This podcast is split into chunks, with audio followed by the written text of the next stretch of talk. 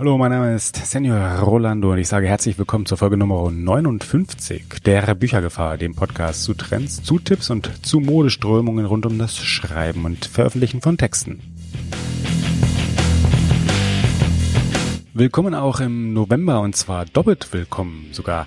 Zum einen läuft nämlich die Online-Autorenmesse in dieser Woche und diese Woche ist die erste respektive zweite äh, wirklich volle Woche im November 2017 und die Online-Autorenmesse, zu der wir die Details in der letzten Woche wirklich ausgiebig im Gespräch mit Jurenka Jurk hatten, läuft. Und man kann sich wirklich 30 ganz wundervolle Interviews an der Stelle anhören über das Schreiben, über das Veröffentlichen. Und die passen somit ganz hervorragend, zielgruppengerecht zu all jenen, die gerne diesem Kanal lauschen.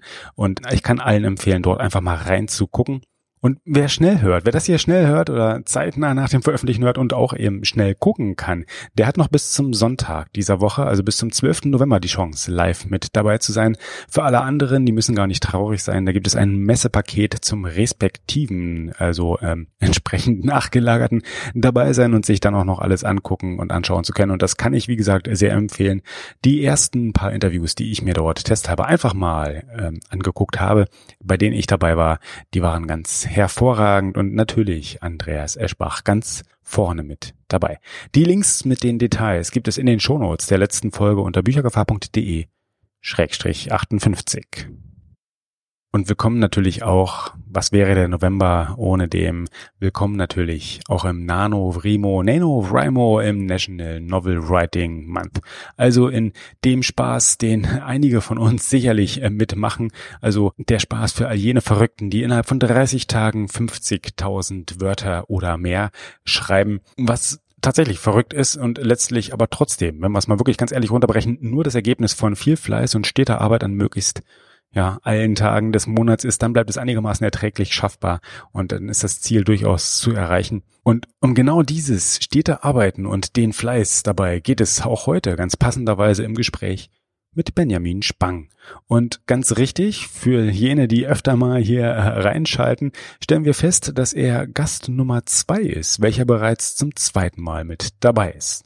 Beim letzten Mal in der Folge Nummer 53 ging es um Social Media Marketing für Autoren. Heute geht es primär um das Schreiben selbst. Es geht um das, es geht um das Schreiben von äh, Geschichten diverser Art, Kurzgeschichten, längeren Geschichten, Novellen, äh, vor allem aber auch Romanen und wie ähm, alle drei Spielarten letztendlich auch wunderbar passend miteinander zusammenhängen können und wie sie auch zusammen spielen können. Es geht somit nicht nur direkt um das Schreiben ganz alleine, sondern auch darum, was das dann letztendlich wieder mit Marketing dann doch äh, auf eine Art zu tun hat. Und dass das Ganze sogar in mehrfacher Hinsicht gilt, dass das, was man da schreibt, sinnvoll für das Marketing verwendet werden kann.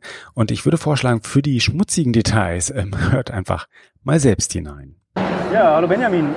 Ja, grüß dich. Ja, wunderschön, dass das, dass das klappt. Du bist der Erste, nee, du bist der Zweite, den ich tatsächlich zum zweiten Mal ne, am Kanal okay, zu cool. Gast habe. Das Genau, ich finde das, auch, find das auch wirklich schön. Das ist irgendwie ein Zeichen Cool. dafür, dass das ja anscheinend ähm, auch gut ankam und gut geklappt hat. Wir haben beim letzten Mal so über Social Media Marketing gesprochen. Genau, in Heidelberg, beim ja. Blitzcamp. Genau. Die spannende Frage wäre jetzt eigentlich, also eigentlich läuft es genau falsch rum. Ja? Wir haben beim letzten Mal also darüber gesprochen, wie das mit dem Marketing so läuft.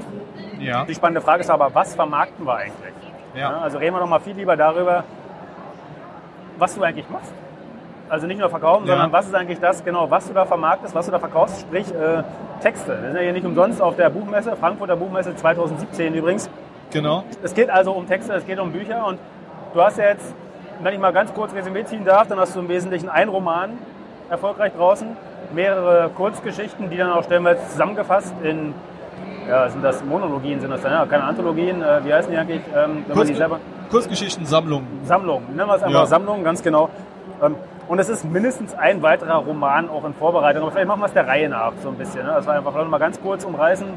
Ähm, Inwiefern steht der Roman nicht ganz eigenständig, sondern auch in der gleichen Welt oder in ähnlicher Welt ähm, wie die Kurzgeschichten auch? Also oder wie hat sich das Ganze chronologisch bei dir eigentlich ergeben?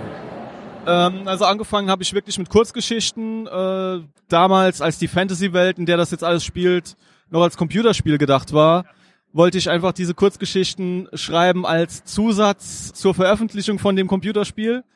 Ähm, aus dem Computerspiel wurde da nix, aber mit den Kurzgeschichten und mit dem Schreiben ging's halt weiter. Hab dann weitergeschrieben, irgendwann auf Amazon entdeckt dieses Kindle Direct Publishing, Und auf einmal konnte man selber seine Texte auf Amazon verkaufen. Das fand ich so grandios, das war genau mein Ding. Und da habe ich halt angefangen, weiter zu schreiben, weiter Kurzgeschichten zu schreiben und dann erst einen Band zu veröffentlichen. Dann habe ich einen zweiten Kurzgeschichtenband veröffentlicht und dann nochmal so ein Sammelband mit, mit allen Kurzgeschichten. Der, der nennt sich auch passenderweise dann alle Kurzgeschichten aus Nun. Also Nun ist die Fantasy-Welt, in der das spielt. Und ja, das war so ein bisschen, ich würde mal sagen, so, so ein bisschen meine, meine eigene Ausbildung, so ein bisschen lernen, wie man schreibt, ähm, was ich will, was ich, wie das alles so funktioniert, wenn man so eine Kurzgeschichte schreibt. Weil vorher war ich eher so der Computerspiele Mensch, der halt äh, Modifikationen gemacht hat für Computerspiele, Leveldesign und sowas. War da auch beruflich eine Zeit lang tätig. Und da war immer auch so ein bisschen Geschichte mit drin, aber nie so, dass ich selber was geschrieben habe. Da muss man auch erst so ein bisschen reinkommen, ne? Und als ich mit den Kurzgeschichten angefangen habe, angefangen habe, habe ich gesagt, ich werde niemals einen Roman schreiben. Da habe ich irgendwie keine Lust drauf. Und das hat sich dann alles so entwickelt, dass ich irgendwann gesagt habe, nach den Kurzgeschichten, so, das für mich denke ich mal, das kann ich jetzt ganz gut. Jetzt will ich wirklich einen Roman schreiben. Ne? Eine richtig lange, coole Story, auch in dieser Fantasy-Welt, vielleicht auch mit ein paar Charakteren aus den Kurzgeschichten, was ja dann auch passiert ist.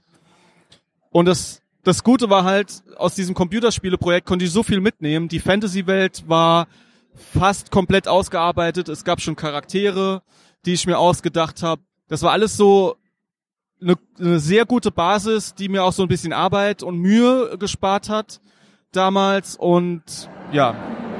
Das wäre eine, eine meiner Fragen gewesen, auch wie, wie die Welten sich gegenseitig wie eigentlich die verschiedenen Tätigkeitsbereiche sich auch gegenseitig ja durchaus sehr stark ähneln und auch gewisse Gemeinsamkeiten ausweisen. Also einfach zu sagen, Spielen ist das eine, aber Welten schaffen, Welten designen, Welten erbauen und einfach auch Welten zu konstruieren und Charaktere darin dann irgendwie agieren zu lassen, ja. da rein zu platzieren, das ist ja schon sehr ähnlich. Also das ist ja schon so, ja. dass wir sagen, okay, wir erzählen eigentlich Computerspielen genauso Geschichten, wie wir es eigentlich einen klassischen genau. äh, Storytelling, also einen klassischen Geschichten veröffentlichen ja auch machen. Genau. Und du sagst auch, dass du Sachen wiederverwendet hast, die sich eigentlich aus der Charakterbildung, aus der Welt der, der, äh, der Computerspiele ergeben haben. Ja, also bei beim Computerspiel muss man halt auch die Welt schaffen, in der der Spieler dann agieren kann. Ähm, wie man eine Geschichte erzählt, ist beim Computerspiel wieder ein bisschen anders, weil man, weil da halt die Erzählform auch anders ist. Da wird dann halt mit Zwischensequenzen gearbeitet, mit mit Text, Dialogen im innerhalb vom Spiel. Und da muss man halt immer darauf achten, dass man, also ich habe damals halt darauf geachtet, dass das nicht alles zu textlastig wird, dass halt mehr, da muss halt mehr mit dem Gameplay auch ja, passieren, dass, dass genau, das voranbringt und dass man, dass der Spieler der mehr Akteur, selber machen kann genau. und dadurch dann sich was entwickelt und auch über das 3D-Modeling und über den Look der Welt auch viel sowieso schon erzählt wird, was textlich oder oder über Musik, ähm, sonstige Formen da nicht mehr erzählt werden braucht, sondern weil sich das sowieso aus dem, aus dem optischen, was es ja hauptsächlich ist, ähm, eigentlich sowieso schon ergibt. Ja, ja. Also es ist tatsächlich so, dass das eigentliche Erzählen, das eigentliche ja, Geschichten erzählen ein Aspekt unter mehreren ist und dass das Computerspiele sozusagen irgendwie mit mehr, mehr Medienarten, Medieninhalten irgendwie spielen. Das, das ist korrekt. Um genau. aber nochmal so ein bisschen irgendwie äh, zwischen den Kurzgeschichten von dir und dem ersten Roman noch mal ein bisschen die Brücke zu schlagen. Ja. Also du sagst, dass du jetzt irgendwie Teile der Welt, des Worldbuildings, wie man so schon sagt, also Teile der Welt irgendwie wiederverwendet hast. Wie sieht ja. das aber auf einer, gehen wir mal so eine, so eine Metaebene nochmal hoch, ähm, wie sieht es aus mit dem Feedback, das du so bekommen hast aus dem ja, Kurzgeschichten? Also man sieht ja bei dir auch auf der Homepage direkt, da gibt es ja auch mehrere YouTube, Buchblogger, Rezensionen, gerade ja. auch der Kurzgeschichten. Ja. Ähm, ich weiß jetzt nicht genau, wie die so rein zeitlich äh, korreliert haben damit, dass du den Roman ja irgendwann auch schon vor einer Weile geschrieben hast. Aber ähm, ist es so, dass du aus dem Feedback, dass du das verarbeitet hast und dass du gesagt hast, ne, das spielt schon auch mit rein, wie du dann die eigentliche Geschichte entworfen hast oder nicht so? Weniger. Okay. Also ich bin sowieso jemand, das ist mir gestern hier auf der Buchmesse auch nochmal aufgefallen oder sogar gerade eben bei dem Vortrag über die Zielgruppe.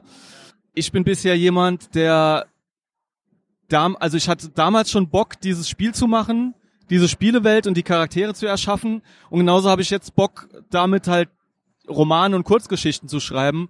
Und ich habe mir da auch muss ich ganz ehrlich sagen, überhaupt keine Gedanken gemacht irgendwie über die Zielgruppe, wer das eigentlich lesen soll. Also Zielgruppe damals beim Computerspiel gab es überhaupt keine.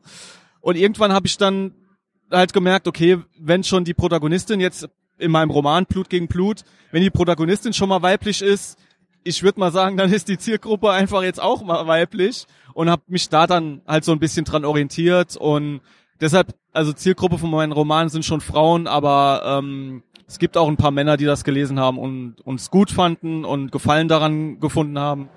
Ja, Zielgruppe ähm, heißt ja auch nicht, dass man es den anderen verbietet, das zu lesen, genau, sondern dass man einfach genau. irgendwie eine Orientierung hat, Richtig, äh, mit ja. der man arbeiten kann und auf die man auch ein bisschen ja, als hinschreiben klingt äh, profaner, als es eigentlich gemeint ist, aber äh, die man einfach im Hinterkopf haben kann und zu sagen kann, für wen arbeite ich ja, für wen erschaffe ich eigentlich gerade die. Genau. Also meine Zielgruppe ist eher, sind, sind Frauen, junge Frauen, die nicht so Lust haben auf dieses Romantasy äh, Prinzessinnen Zeug, sag ich mal jetzt ganz böse, sondern die halt eher so bisschen in Richtung Tarantino, taffe Frauen, starke Frauen, die sich nicht unterkriegen lassen. Ähm, ich habe auch die die äh, eine Protagonistin, die Helena, die Doppelmondagentin, die hat halt auch ein Kettensägenschwert, mit dem mit dem sie dann mal Werwölfe zermetzelt. Das ist so eine Szene in Blut gegen Blut. Und parallel auch die Protagonistin Katharina, das ist eine Mechanikerin, die arbeitet an der Zeppelin-Werft. Und das sind halt so zwei Frauenbilder, die halt jetzt nicht so in dieses Prinzessinnen-Klischee passen, ähm, die sich irgendwie in irgendjemanden verlieben und dann dem hinterherrennen, äh, sondern die eher ja, dann halt mal mit dem Schraubenschlüssel irgendwie ein, ein Fahrzeug reparieren. Ne? Ja, das Schöne an den Zielgruppen Definition, letztendlich auch Zielgruppenansprache, die man irgendwie so ein bisschen ja einbaut, ist, dass man eben nicht nur Klischees entsprechen muss, sondern dass man genau dem ja entkommt, indem man halt sagt, ja. wen habe ich denn eigentlich konkret.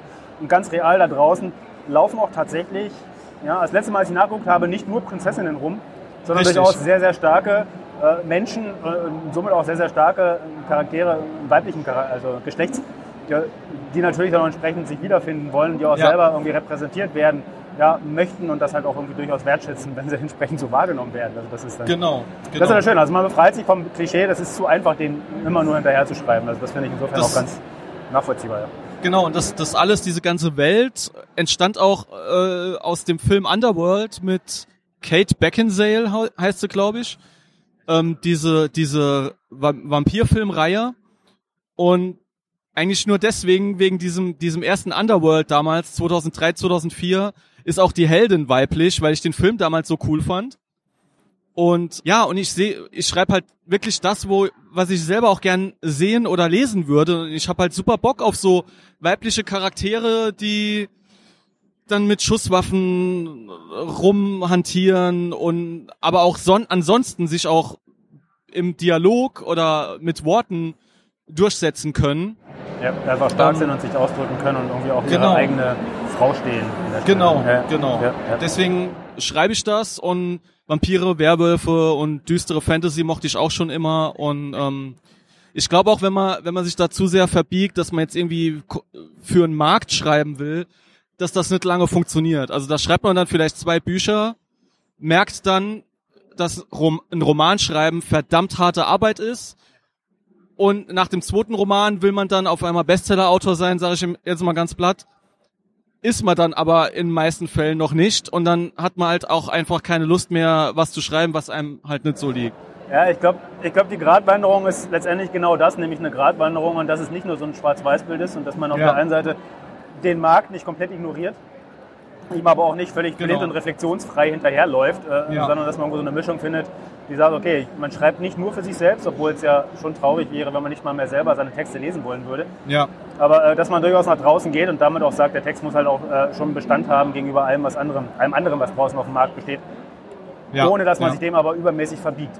Aber interessant, wenn wir jetzt schon mal irgendwie die ähm, Zielgruppendefinition, Zielgruppenansprache so hatten, dann äh, führen wir das doch noch mal ein bisschen weiter. Ähm, auch ansonsten, wie läuft denn so das ganze Plotting, Geschichten entwerfen bei dir ab? Ist es eher so, dass du sagst, du hast jetzt deine Welt definiert, du hast vielleicht die Charaktere definiert, gehst aber ansonsten eher entdeckend frei ran oder plottest du deine Geschichten wirklich mehr oder weniger detailliert durch, sodass du auch wirklich genau weißt, was der Faden ist, an dem du dich jeweils entlang handelst beim Schreiben? Also ich bin persönlich ein Mensch, der sowieso immer sich extrem viel vorbereitet auf alles. Also das war jetzt bei der Frankfurter Buchmesse auch so. Ich habe schon im Februar meine Unterkunft hier gehabt, habe dann im September, glaube ich, dann auch schon oder Ende August, Anfang September schon das Zugticket gebucht.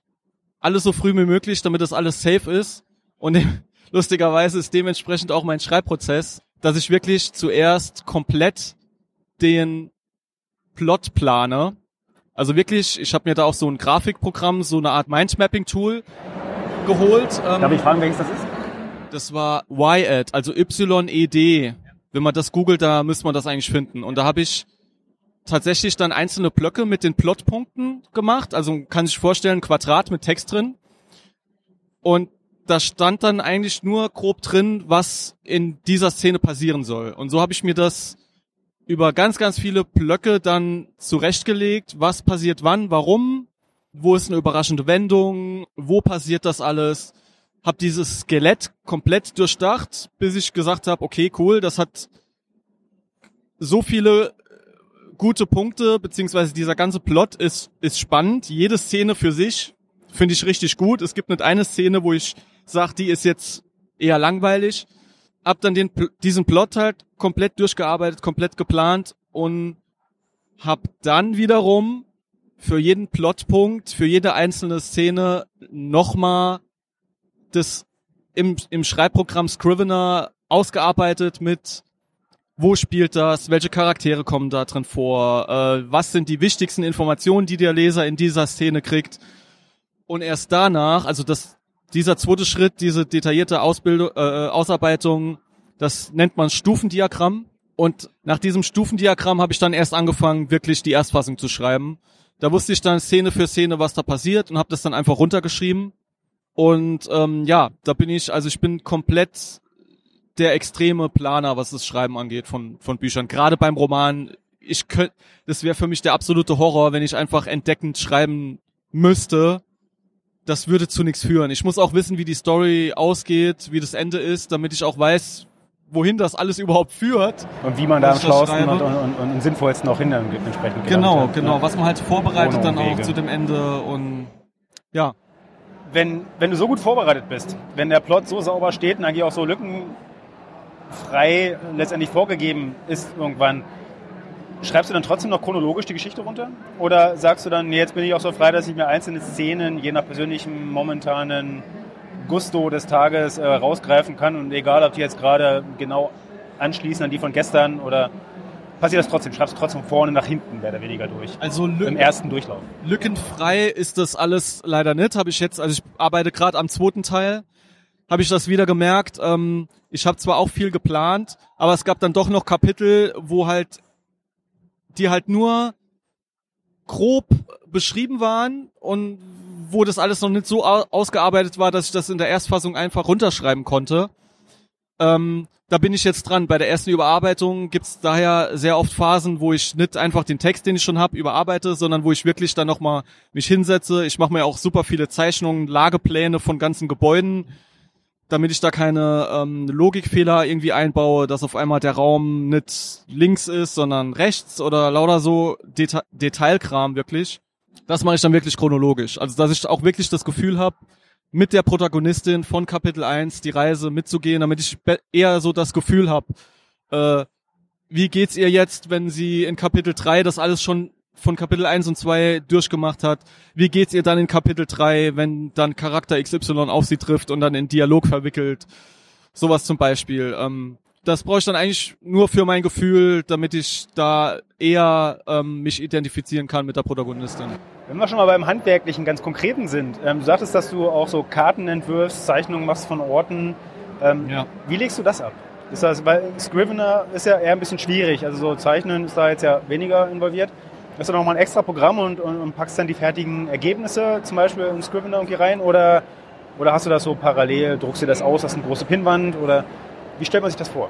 Das mache ich tatsächlich mit Bleistift, Lineal und Papier. Ah, das ist interessant. Also es gab auch, ich druck mir auch schon mal was aus. Ich glaube, was ich mir mal ausgedruckt habe, weil ich die Linie nicht so grad hinkriege, war einfach nur die groben, die, also aus der Vogelperspektive die Räume.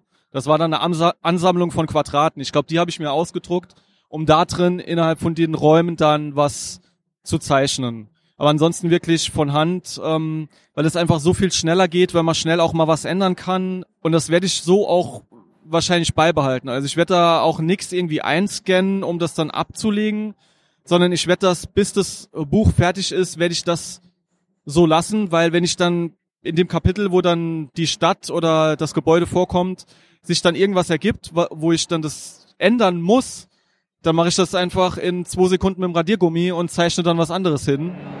Dann wird das nicht so zum Selbstzweck, der den Haufen Aufwand schluckt, sondern das ist mehr ein Mittel genau. zum Zweck, der dann irgendwie auch pragmatisch verwendbar bleibt. Das ist dann genau, und, und zusätzlich habe ich damit mit den Zeichnungen auch noch gute gutes Marketingmaterial, was ich halt mal posten kann, was ich auch schon gemacht habe auf Instagram, dass ich mal ein Foto gemacht habe von den ganzen Zeichnungen auf dem Tisch verteilt und gesagt habe, guck mal hier, ich habe ein bisschen was gezeichnet in den letzten Wochen für meinen Roman. Und das kommt halt auch immer super an Zeichnungen, irgendwas, was man sowieso generell in Social Media, was man selber gemacht hat, ähm, das kommt immer gut an. Und wenn das im Arbeitsprozess nebenbei gerade so entsteht, ist das auch immer super. Ja, was bietet sich an, als das irgendwie dann wieder, wieder zu verwenden? Genau, authentischer genau. geht's eigentlich auch gar nicht. Insofern ganz gut. Ja, ja. Ähm, bei all der sauberen Struktur, wenn ich mir jetzt so, so ein Gesamtprojekt von so einem Roman, du hast ja auch sehr schön gesagt, das ist durchaus aufwendiger, das ist nicht einfach so mal eben geschenkt nebenbei erledigt. Ähm, wie gehst du daran, dass du so ein, ich nenne es jetzt mal Projekt, ja, des zweiten Romans zum Beispiel nimmst und sagst, okay, du hast da schon eine ungefähre zeitliche Vorstellung auch, in wer das vielleicht fertig werden sollte. Bist du einfach so diszipliniert, dass du sagst, ja, ich schreibe halt einfach jeden Tag und das wird dann insgesamt eine Schicht rumkommen? Oder führst du auch zum Beispiel Protokoll über, weiß ich nicht, so Word-Counts oder ähm, wie lange sitzt du an welchen Szenen, Kapiteln oder hast du vorher einen Plan, wann was fertig werden sollte? Also ein Gesamtprojektablauf, damit einigermaßen du die Hand drauf hältst und das nicht sich verselbstständigt. Also was ich benutze, ist eine ist ein Motivationsbetrieben habe. Das kann man sich vorstellen, äh, eine Reihe von Blöcken für jede Woche und ich fülle die Blöcke dann aus, in denen ich gezei äh, in denen ich geschrieben habe. Also ein Block dann eine Stunde geschrieben und das dann halt über über den Monat äh, verteilt. Und bei mir ist es tatsächlich so, dass ich das wirklich das Schreiben auch als Handwerk sehe, als etwas, was man auch täglich machen sollte und bei mir ist das wirklich so, dass ich mir angewöhnt habe, Montag bis Freitag mindestens, äh, oft auch samstags, jeden Tag schon vor der Arbeit. Also ich habe ja einen Brotjob, äh, einen Job, mit dem ich dann halt neben dem Schreiben noch Geld verdiene. Dass ich wirklich, bevor ich zu meinem Brotjob fahre, das für mich Wichtigste erledige, und zwar das, das Schreiben. Und das mache ich dann, indem ich um 5 Uhr morgens aufstehe, bis 7 Uhr am Projekt arbeite und dann zur Arbeit fahre. Ja. Also wirklich diszipliniert, montags bis freitags, jeden Tag zwei Stunden, fünf bis sieben Uhr. Und je nachdem auch gern mal samstags, auch um fünf Uhr. Und sonntags ist dann meistens gar nichts. Ja, aber ich finde das veranschaulich mal ganz gut, dass so ganz vom freien Himmel fällt auch so ein Buch einfach nicht. Und wenn man sich nicht hinsetzt und die Arbeit wirklich macht, dann ist die Arbeit doch am Ende des Tages tatsächlich nicht erledigt. Also insofern es klingt manchmal hart, aber ähm, irgendwann muss die Arbeit auch einfach gemacht werden. Da muss man die PS auf die ja, Straße, das, Straße bringen und mal platte Sprüche da. Das, das ist so die absolute Basis. Also das ist auch ein sehr einsamer Job, so einen Roman zu schreiben. Ähm, das, das kriegt man vielleicht so über Twitter, Instagram oder Facebook, wenn ich da auch, da poste ich ja auch regelmäßig. Das kriegt man da wahrscheinlich nie, nicht so intensiv mit, aber das ist halt die absolute Basisarbeit. Du ja, ich ja glaube, das 5 Uhr wird gelegentlich schon erwähnt, also insofern haben wir das, die 5 ja, Uhr Schicht. Das, das genau. stimmt, aber ja. das ist halt so die absolute Basisarbeit. Und du hast ja am Anfang schon gesagt, über äh, Marketing, über Marketing haben wir ja schon gesprochen. Und für was machen wir eigentlich Marketing? Und das ist halt das, wofür ich Marketing mache. Und das ist die absolute Basisarbeit, dann auch das, das Buch zu schreiben, den Roman zu schreiben. Das ist ja auch das, was ich primär bin, Autor. Und da ja, ein Autor schreibt halt. Ne? Mhm. Also das ist halt Definitiv, ansonsten, ansonsten wird die Luft sehr dünn, das stimmt. Genau. Du hast erwähnt, dass du so nebenbei, neben dem Autorensein, auch, auch noch durchaus sowas wie so einen Tagesjob irgendwie hast. Ähm, es ist jetzt auch oft genug schon thematisiert worden, ich will da jetzt auch gar nicht zu sehr ins Detail gehen, dass du ja deinen ersten Roman per Crowdfunding entsprechend ja. auch ähm, ja, finanziell äh, auf solide Beine gestellt hast. Äh, das planst du für den zweiten, meines Wissens ja auch. Genau. Genau, genau. und zwischendurch, aber die Kurzgeschichten, äh, schreibst du die eigentlich auch zwischendurch oder sind die irgendwie im Wesentlichen nach dem Entstehen des ersten Romans abgeschlossen gewesen? Oder lass es die, die auch die jetzt immer Welch? noch, dass du zwischen den Romanen auch noch weiter Kurzgeschichten schreibst und veröffentlichst oder passiert das nicht mehr? Ähm, nein. Also ich arbeite jetzt wirklich nur am, an Blut gegen Blut 2, aber für das geplante Crowdfunding soll es natürlich noch exklusive Inhalte geben. Und da werde ich, denke ich mal, eine oder zwei Novellen und vielleicht auch Kurzgeschichten noch veröffentlichen dazu. Also die Novellen soll es dann auch innerhalb vom Crowdfunding geben, exklusiv. Das soll dann auch nochmal Anreiz sein, mich da zu, zu supporten, weil man da einfach mehr kriegt, wie wenn man einfach abwartet, bis, das, bis der Roman irgendwann erscheint. Und das ist auch noch nicht ganz sicher, aber ich plane auch eine, eine Blogparade mit, mit Buchbloggern und da soll dann auch jeder Buchblog eine exklusive Kurzgeschichte kriegen mit einem im besten Fall mit einem Charakter auch aus dem Roman. Das ist ja edel. Das habe ich auch in der Form jetzt, glaube ich, noch nicht andernorts so gesehen. Das könnte jetzt an meiner Ignoranz liegen, aber das ist ja wirklich mal eine charmante Idee, ich, die Leute wirklich abzuholen und einzubinden ja, vor allem auch. Also ich nicht auch, nur rauszustreuen. Genau, ich habe das auch noch nicht so gesehen. Das kann daran liegen, dass das einfach super viel Arbeit ist. Also wenn du da mal halt zehn Buchblogger ja, dann hast für die Blogparade, ja. dann musst du halt zehn Kurzgeschichten schreiben und jetzt zehnmal was was überlegen, was dann auch aber auch wirklich nur auf deren Blog dann veröffentlicht wird und was halt nicht irgendwie eine Blogparade ist, wo dann auf jedem Blog was verlost wird oder so. Das mache ich, das mache ich vielleicht parallel, aber jetzt so der primäre Plan ist Blogparade mit Buchbloggern und auf jedem Blog eine Kurzgeschichte über Blut gegen Blut 2. Also das finde ich, in, das find ich insofern eine sehr charmante Idee, weil es äh, auf der einen Seite nicht, nicht nur Respekt zeigt gegenüber ja. diesen Bloggern, ja, was oftmals auch gerne fehlt, sondern auf der anderen Seite so ja, früher hat man mal gesagt, so mittendrin, nicht nur dabei, ja, als Einspruch, ähm, sondern auch wirklich näher ran oder besser ja, verbindlicher involviert bekommt man sie eigentlich nicht, weil die sind dann wirklich definitiv richtig fest mit dabei. Also das ist ja dann, äh, da fühlt sich auch keiner irgendwie mal eben so Massen angesprochen, wie das ansonsten genau. gerne mal üblich ist in all diesen Serien schreiben, die rund gehen und bei denen man genau. noch nicht mal einen Blick auf das Blog geworfen hat, bevor man jemanden anspricht. Genau, ich habe halt in den letzten, also ich bin jetzt das dritte Mal auch auf der Buchmesse und auch auf anderen Veranstaltungen wie das Literaturcamp. Ähm, und ich habe halt auch schon schon so von alleine mehr oder weniger schon so viele Buchblogger jetzt kennengelernt, dass ich jetzt einfach die Connections hab und die kennen mich auch und ich habe auch schon super oft mit denen gesprochen so über das Autorendasein und so die, das Verhältnis Buchblogger Autoren und ja, die die werde ich dann alle einfach mal fragen, ob sie da drauf Lust haben und die Chancen sind halt einfach höher, wenn man irgendwie schon eine Beziehung hat. Auf jeden Fall, genau. Dass die dann da auch mitmachen, wie wenn ich jetzt einfach an 50 Buchblogger eine Sammelmail, Sammelmail schreibe. Das kommt sowieso nicht gut an. Also das überhaupt, 2017 ist überhaupt für Sammel-E-Mail, äh, die, die, Zeit ist vorbei. Ja, ich glaube, die Zeit gab es auch eigentlich nie wirklich, aber äh, trotzdem versuchen es manche immer wieder. Es ist faszinierend. Ja. Auf, einer anderen, auf einem anderen Podium-Session-Panel äh, hier heute auf der Buchmesse gab es auch schon die schöne Aussage, Bücher werden von Menschen an Menschen verkauft ja. und nicht einfach nur anonym.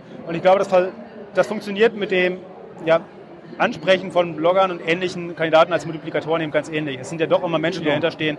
Und wenn, genau, wenn man das nicht ignoriert, dann glaube ich, kommt man ein ganzes Ende weiter, als wenn man einfach ja. nur blind irgendwelche Automatismen annimmt. Ähm, eine schöne Frage, wenn du jetzt sagst, du, hast, äh, du gehst durchaus auch raus und sprichst mehrere an und, und, und, streust auch relativ breit. Machst du das mit dem Verkaufen deiner Bücher auch so oder bist du einer, es gibt ja diese zwei schönen Lager des Amazon-Exklusivverkaufens, respektive mhm. zu sagen, nee, äh, ich bin nämlich nicht an nur eine Plattform und mache mich da abhängig, sondern ich gehe breiter. Welche Schublade steckst du dich rein? Also ich bin ein unbekannter Autor, deswegen veröffentliche ich dort, wo ich veröffentlichen kann, also auf Amazon, definitiv, aber auch in allen E-Book-Shops, die man so finden kann. Also ich habe mein Buch über Tradition veröffentlicht und dieser Anbieter bedient, ich weiß jetzt gar nicht genau, aber er bedient auf jeden Fall schon mal dieses Barsortiment. Das bedeutet, ich kann als Leser in jede Pups-Buchhandlung gehen, die noch so klein ist. Dieser Buchhändler kann mein Buch bestellen über dieses Barsortiment. Und parallel habe ich das E-Book auch über Bookrix veröffentlicht und über diesen Anbieter kommt es auch als äh, E-Book auf Thalia, Buch.de und alle anderen e-, äh, E-Book-Shops raus und kann da gekauft werden. Okay, also unterm Strich fasse ich das mal insofern so zusammen. Sauber strukturiert, ordentlich geplant, breit aufgestellt im Marketing und auch breit aufgestellt, was irgendwie die Ansprache der potenziellen Zielgruppe und ähm, ja. ja, Leserinnen und Leser da draußen angeht. Ich glaube, das ist insgesamt ein sehr harmonisches Bild insgesamt irgendwie auch sehr ähm, ja, stringent durch alle Aspekte dessen, was ein Autor eigentlich macht, irgendwie äh, dargestellt und auch ausgebreitet. Benjamin, ich danke dir vielmals für das Gespräch. Ich glaube, jetzt sind wir gespannt auf den zweiten Band. Vorher das Crowdfunding. Und wir werden alle Links zu den Projekten und dann auch zu dem Crowdfunding entsprechend, äh, zu dem Crowdfunding noch nicht, aber alle Links ansonsten in den Shownotes unterbringen und dann auch äh, den nächsten Kanal wieder spannend mitverfolgen und sind dann mittendrin und mit dabei. Vielen Dank. Vielen Dank. Wir stellen somit einfach mal fest, auch wenn wir nicht über Marketing, sondern nur über das Schreiben reden, wird Marketing irgendwie zum Thema. Aber, aber das ist gar nichts Schlechtes, ganz im Gegenteil. Es gehört nämlich alles zusammen. Es, es bildet alles eine ganz wundervolle Einheit. Das Schreiben und das unterstützende Entwerfen von Material und das Geschichten erzählen und über das Erzählen auch wieder zu erzählen. Und Benjamin zeigt eine der, der faszinierenden Seiten des Self-Publishings so ganz nebenbei an der Stelle hiermit. Es geht nämlich nicht darum, nur eine einzige Sache zu machen und sich so total absolut voll und ganz und nur ausschließlich auf diese eine Sache mit aller Kraft zu konzentrieren. Es geht darum, auch beim Schreiben, beim Schreiben und dem Drumherum so vielfältig zu sein, wie wir als Menschen es nun mal ganz schlicht sind. Nicht monothematisch in der Ecke zu liegen ist das Ziel, sondern alle Interessen, Fähigkeiten, Möglichkeiten des Ausprobierens lebendig zu erfahren. Darum geht's. Das ist nämlich sehr, sehr, sehr wundervoll. Und wundervoll verabschieden wir uns damit auch bis zum nächsten Mal. Wenn wir bezüglich des Besuchs vor dem Mikrofon wieder eine kleine und ganz fabelhafte Überraschung haben werden, die Folge 60 wird toll und charmant und ich kann sie quasi jetzt schon empfehlen. In diesem Sinne wünsche ich frohes Schreiben, frohes Veröffentlichen und frohes Senieren über den eigenen Schreibprozess, nicht nur im National Novel Writing November. Adios.